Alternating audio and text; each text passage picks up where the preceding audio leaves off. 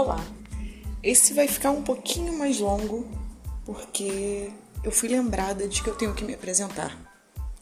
Eu falo para quem me escuta e falo para quem me conhece e para quem não me conhece, falo para quem me escuta é ótimo. Então, eu sou Áurea Sete, já falei, né? Sim, nessas horas eu fico bem tímida. E os podcasts eles estão começando a partir do pedido de vocês. E a maioria deles são pensamentos, respostas de perguntas muitas vezes íntimas que não tem como serem divulgadas e que as respostas a gente entende que servem para um todo, né, para a maioria das situações. Então nem tudo que é falado também pode ser generalizado, né? É um recorte, é uma parte de, um, de uma resposta sobre um contexto, né? E cada situação, cada caso é um caso.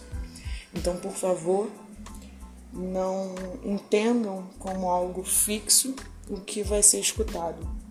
A exemplo do que eu vou falar sobre a energia do caos.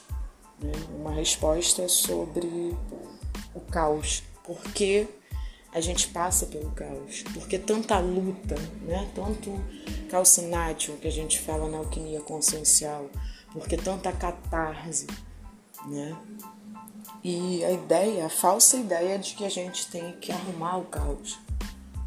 Né? E dentro desse contexto, dessa resposta, a situação é a seguinte, né? A energia do caos, o caos ele brota, ele acontece muitas vezes porque você está vibrando algo e, e, aquela coisa das suas palavras não condizem com os seus atos, com seus sentidos e sentimentos, a vibração né? aquilo que está no íntimo, que a gente pensa que está muito bem guardado, que é segredo de todos e de todos, para o universo não é.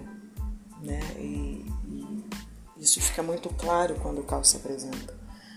Porque é quando a gente não age por livre espontânea vontade ou por livre consciência daquilo, né? por uma série de motivos, traumas, é, recalques, censura, uma série de coisas. Mas enfim, é quando você não age de acordo com a energia que você mesmo gera, vibra o tempo inteiro. Então, de repente, o caos ele acontece, a catarse acontece, a reviravolta acontece, porque é o universo, né? São as proporções, são ondas, né? São, é, é, é, aí eu já posso dizer, dentro da, da, das leis herméticas do Cabalho, que está todo mundo aí mais ou menos familiarizado com o trabalho, né? ação e reação, né? Aquela coisa do você manda, manda, manda, vibra, vibra, vibra.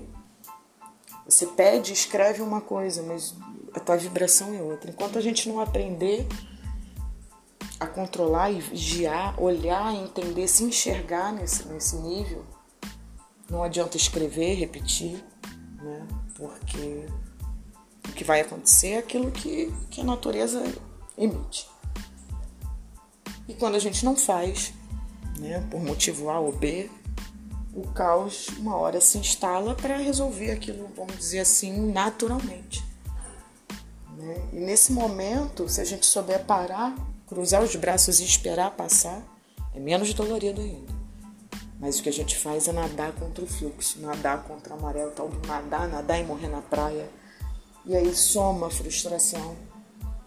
Né? Nesse processo, nesse evento que é para ser curativo, você ainda passa por uma frustração até que você possa entender lá na frente que aquele caos todo de repente foi um livramento de várias, várias consequências daquilo que você não conseguia prever naquele momento, naquele estado de consciência. Então é, é, é, muito próximo isso do amar o inimigo, que a gente não entende, né? Como eu vou amar o caos? Como eu vou respeitar o caos? Como eu vou olhar para o caos?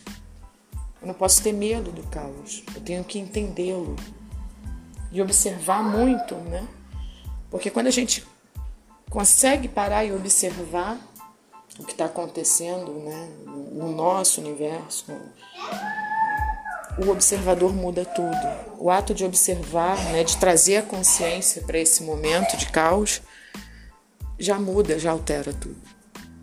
Então, não tem que temer o caos. Né? E como tudo nesse universo, né, ainda dentro das leis, né, tem sua polaridade, ou o lado luz, o lado sombra, o negro e o branco. O caos também tem um lado luz dele. E ele é muito mais luz do que sombra.